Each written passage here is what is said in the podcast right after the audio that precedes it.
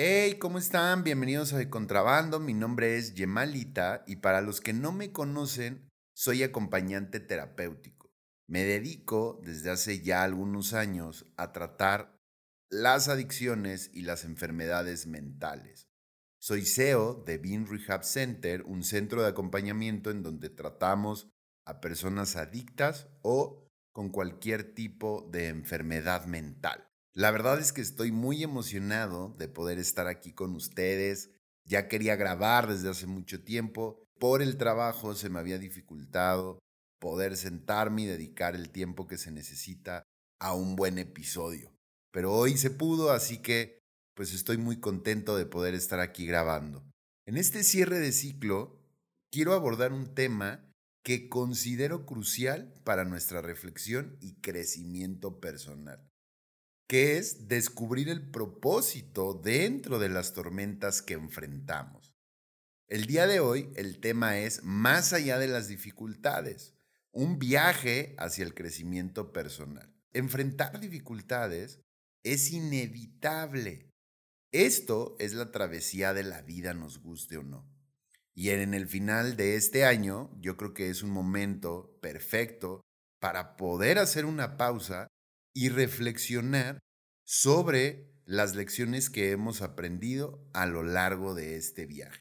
La idea central de esto es que podamos explorar juntos qué hay detrás de esas dificultades, detrás de cada tormenta, sin importar cuán oscura parezca. Siempre, siempre, siempre va a haber un propósito que nos guía y nos impulsa a crecer.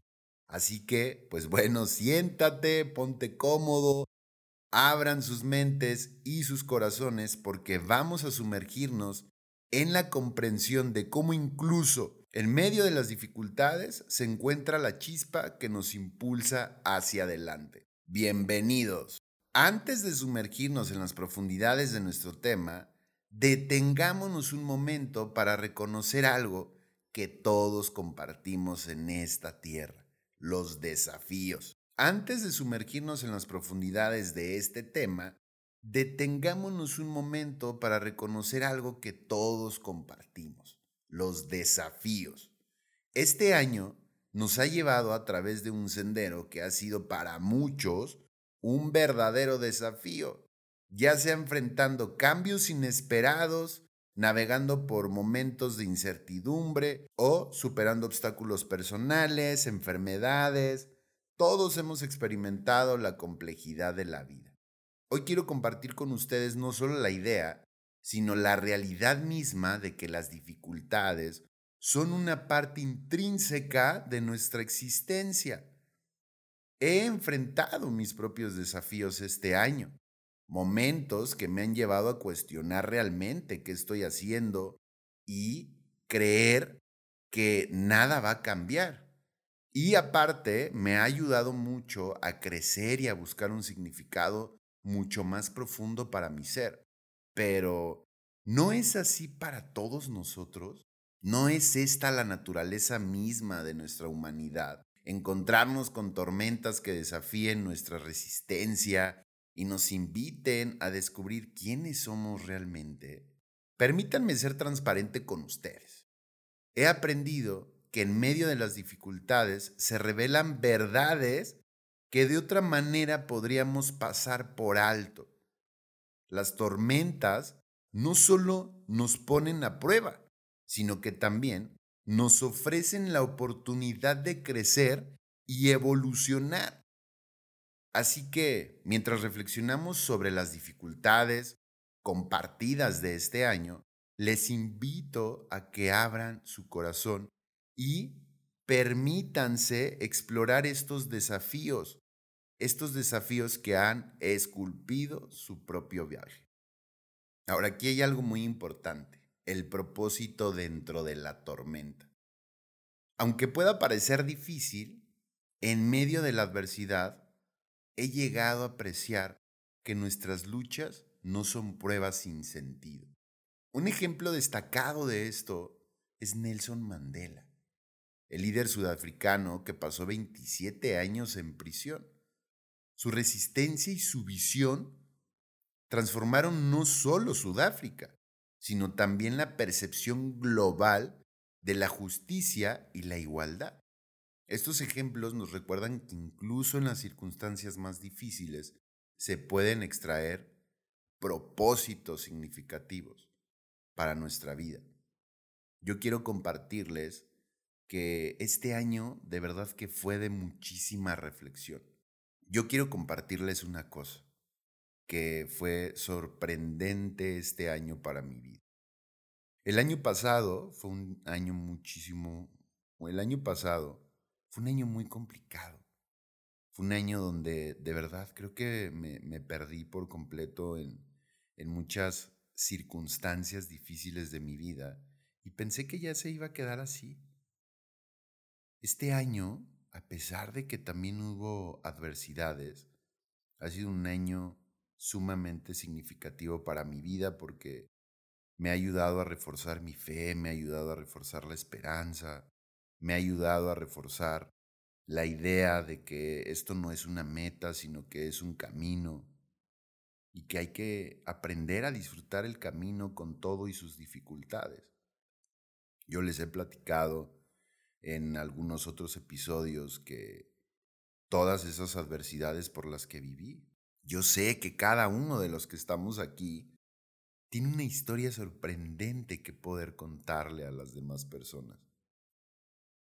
Cuando estaba sumergido en la adicción, que no podía cambiar, de verdad que por más que quería, no podía dejar de consumir.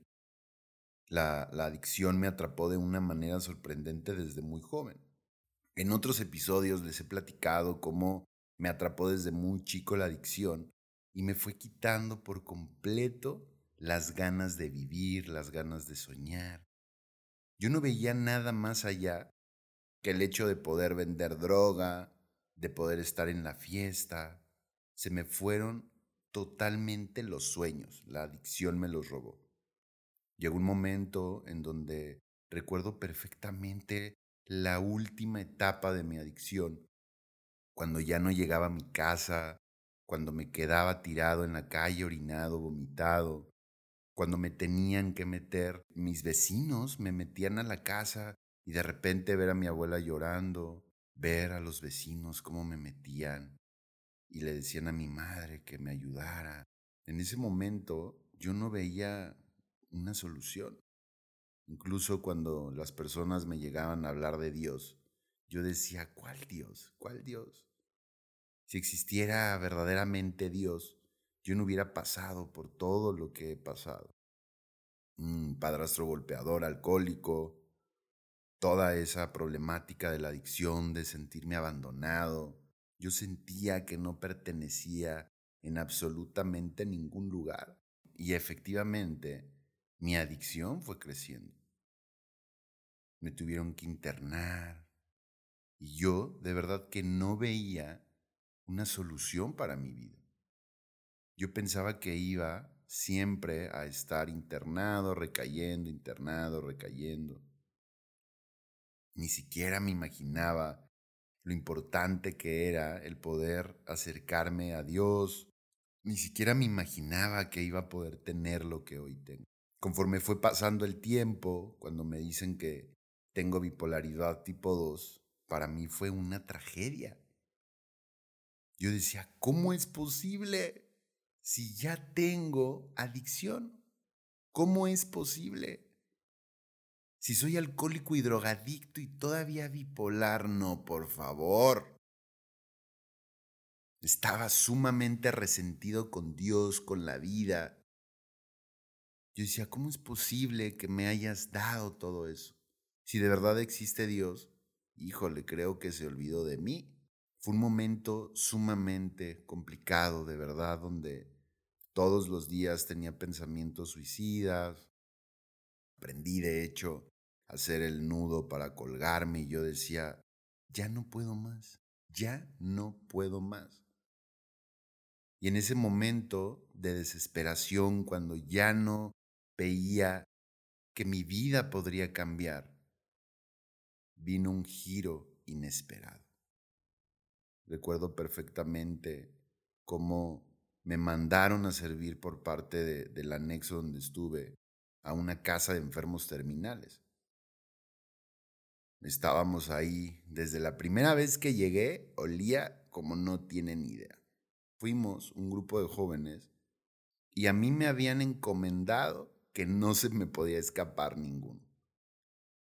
Llegamos, el primer día, el primer día que llegamos tuvimos que cargar el ataúd de uno de los internos que se acababa de morir porque tenía VIH y se había salido alcoholizado y lo atropellaron. Entonces sacamos el ataúd para que pudiera llegar la camioneta fúnebre. Fue una experiencia muy fuerte. Yo llegué a mi casa de verdad drenado de ver todos aquellos enfermos terminales, cómo luchaban por su vida y yo, que estaba completo, cómo no era posible que pudiera luchar contra mi adicción. Eso fue lo que me hizo regresar. El darme cuenta cómo yo no estaba luchando de verdad y ellos, que tenían enfermedades terminales, luchaban todos los días. Recuerdo perfectamente cómo uno de ellos me dijo, no sabes lo que daría por cambiarte la enfermedad que tú tienes, alcoholismo y drogadicción, que tuvieras la mía para que supieras realmente lo que es valorar la vida. Me dejó pensando muy cañón. Poco a poco nos fuimos haciendo anfitriones de ese lugar, ya nos conocían muchísimo, íbamos a cambiarles el pañal a los enfermos que no podían caminar, de alguna manera que no tenían sus extremidades deformadas, les dábamos de comer, los bañábamos. Y poco a poco le fui agarrando un amor a ese servicio. Ahí conocí a una mujer que de verdad no saben cómo le estoy agradecido, que había sido prostituta y en cuanto me vio, me reconoció. Me empezó a hablar de Dios, me empezó a decir cosas que como si me conociera. Y en eso me dijo, ¿quieres recibir a Dios? Y la verdad es que estaba tan desesperado que le dije que sí. Me dijo, bueno, cierra tus ojos, oraré por ti, repite estas palabras. Y fue mágico, de verdad. En ese momento empecé a querer conocer más de Él. Y puedo decir que ahí empezó mi vida espiritual. Ahí empezó esta historia de empezar a adentrarme en la profundidad de mi ser. Todas esas dificultades que había pasado, de repente empezaron a tener sentido. La adicción, la bipolaridad, fue algo sorprendente de verdad. Darme cuenta cómo todas esas dificultades hoy tenían un sentido. Me gustaría decirles que a partir de ahí ya no volví a consumir, pero ahí no termina la historia. Ahí empezaba la historia. Después de eso, antes de cumplir mi año, recaí nuevamente. Y me volví a perder en las drogas un tiempo. Pesaba 63 kilos, estaba bien flaco. Fumaba cristal, moneaba, fumaba mota, me alcoholizaba. Llegué a tomar alcohol del 96, tonalla. De verdad pensé que mi vida nunca iba a poder cambiar. Y entre más me acercaba a Dios, entre más intentaba acercarme a Dios, más vergüenza me daba el no poder parar. Y eso hacía que me alejara por completo. Ahora entiendo cuál era el propósito de todo eso. ¿Cuál era el verdadero propósito de poder haber pasado por todas esas dificultades? Hoy entiendo que Dios usó mis mayores debilidades y las ha convertido en mis mayores fortalezas. Y sé que lo puede hacer contigo. Todas esas dificultades me fueron desafiando para poder empezar a ayudar, para que me motivara a seguir luchando. Y ahí no acaba la historia. Hay más cosas en mi vida que me han marcado, que sé que también en la tuya. Esto solo te lo cuento para que te puedas motivar, inspirar y darte cuenta cómo tú también puedes cambiar. Hoy tengo muchos años tratando mi bipolaridad y mi adicción y de la mano de Dios, híjole, esto ha sido súper transformador. quiero darte algunos consejos para que puedas lograr esta transformación. Así que saca pluma y lápiz, porque ahí te va. Si puedes en este momento, ponle pausa a esto, ve por un cuaderno, una pluma, porque te voy a dar cinco consejos que es lo que me ha ayudado a mí a poder transformar mi vida. Punto número uno, cuida tu mente. Aprende a cuidar tus pensamientos. Estudios científicos respaldan la idea de que nuestros pensamientos afectan nuestra realidad. Por ejemplo, el efecto placebo. Esto ilustra cómo creer en la efectividad de un tratamiento puede tener impacto positivo real en tu vida. Cultivar pensamientos positivos puede contribuir significativamente a la salud mental y emocional. Toma acompañamiento terapéutico para sanar y avanzar. Investigaciones como el estudio de Hoffman en el 2012 han demostrado la eficacia de la terapia cognitivo-conductual para los tratamientos de adicciones y enfermedades mentales, papá. Así que no lo dudes, pide ayuda. Número dos, cuida tu corazón. Cuida de tus emociones con la terapia. Y hay una técnica que me encanta que es el mindfulness. La conexión mente-cuerpo es evidente en la gestión emocional. Estudios como el de Holzel, no sé si lo pronuncio bien porque es alemán, demuestran que la práctica regular del mindfulness puede alterar la estructura cerebral relacionada con la regulación emocional y la autoconciencia. Aprende a dominar tus emociones con terapia. La terapia emocional, respaldada por investigaciones como el estudio de Greenberg en el 2018, se centra en el procesamiento y regulación de las emociones, mejorando significativamente el bienestar emocional. Así que cuida de tus emociones. El número tres es cuida tu templo. Haz ejercicio para el cuerpo. La relación entre el ejercicio y la salud mental es sólida. Hay investigaciones como el estudio de Mandolesi en el 2018, indica que el ejercicio induce la liberación de BNDF, que es una proteína clave para el crecimiento neuronal y reduce los niveles de cortisol, el que se encarga de causar estrés y ansiedad. Así que mantén un cuerpo fuerte, lleno de energía. Estudios como el de Warburton en el 2006 respaldan que la actividad física regular no solo mejora la aptitud cardiovascular, sino que también aumenta la energía y reduce la fatiga. Hacer ejercicio de verdad que es un cóctel de emociones.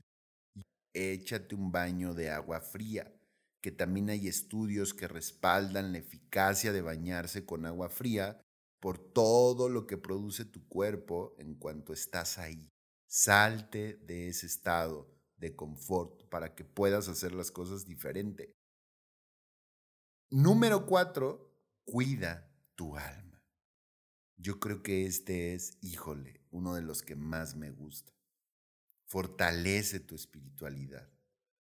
Trabaja en tu espiritualidad para poder encontrar tres cosas que son increíbles.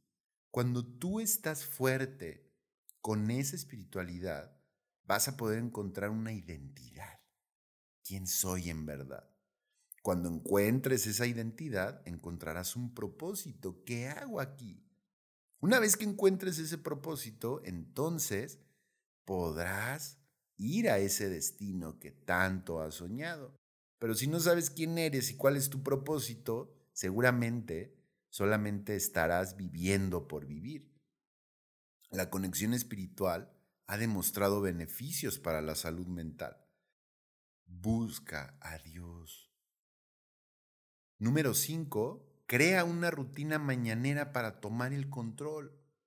Según estudios, el 95% de las personas prefieren vivir sin hacer cambios significativos en su rutina diaria. Sin embargo, el 5% restante se esfuerza para alcanzar sus sueños. Y esto comienza desde temprano. Planificar desde temprano no solo te coloca en el selecto grupo del 5%, sino que también te proporciona un valioso tiempo para reflexionar y saber qué está pasando contigo, qué estás haciendo. Esto te ayuda a establecer metas y dar forma a una vida excepcional.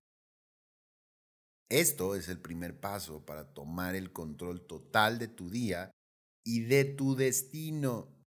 Ahora, quiero invitarlos a reflexionar. Después de haber explorado esta pequeña historia de todo lo que ha sido las dificultades en nuestra vida, quiero hacerles estas preguntas. Así que por favor sigan anotando que se las voy a dictar. Quiero que se vayan con estas cuestiones para su día. Quiero que se vayan con esta reflexión de este capítulo. Para que puedan cerrar este año de una manera extraordinaria. Número uno, ¿cuáles han sido tus mayores desafíos hasta ahora? Quiero que reflexiones sobre momentos en los que te has enfrentado a dificultades estos pueden ser momentos personales, profesionales o emocionales. Número dos, ¿cómo has respondido a esas dificultades? Así que examina tus respuestas emocionales y acciones. ¿Te has sentido abrumado o has encontrado formas de afrontar y superar los desafíos? Número tres, ¿qué lecciones has extraído de esas experiencias? Considera cómo las dificultades han contribuido a tu crecimiento personal. ¿Has descubierto alguna fortaleza que no sabías que tenías? Número 4. ¿En qué áreas de tu vida puedes aplicar la resiliencia y la adaptabilidad? Quiero que identifiques aspectos de tu vida actual en los que podrías beneficiarte de aplicar las lecciones de resiliencia y adaptabilidad a tu vida. Número 5. ¿Cómo puedes cultivar la autenticidad en tus relaciones y decisiones diarias? Piensa cómo puedes ser más auténtico contigo mismo y con los demás en tus interacciones diarias. número 6. ¿Dónde encuentras significado y conexión en tu vida? Examinan las relaciones y actividades que te brindan un sentido mucho más profundo de un significado y una conexión más elevada. ¿Cómo podrías nutrir esta área? Número 7 y última, ¿qué cambios pequeños puedes hacer en tu rutina diaria para fomentar el crecimiento personal? Quiero que consideres ajustes en tu rutina que te permitan aplicar las lecciones aprendidas y fomentar un crecimiento continuo. Eso es lo que quiero que hagas en el número 7. Entonces, mis queridos hermanos, quiero que hoy podamos concluir con la importancia de las dificultades en nuestra vida. Yo siempre les digo a mis pacientes que el fracaso no es la ausencia del éxito, sino que es parte fundamental para poder llegar al éxito. Y esto es igual, las crisis, las dificultades, no es la ausencia de, sino es parte fundamental. Esto no es una meta. No vamos a llegar a ninguna meta. Este es un proceso, el tesoro está en saber disfrutar del camino. Ese es el verdadero tesoro. Así que quiero que cerremos el año de una manera espectacular. Espero que tengan un, espero que tengan un 2024 sorprendente. Así que abran sus mentes y sus corazones para que esto pueda ayudarlos a transformar. No lo olviden. Cuídense. Bye.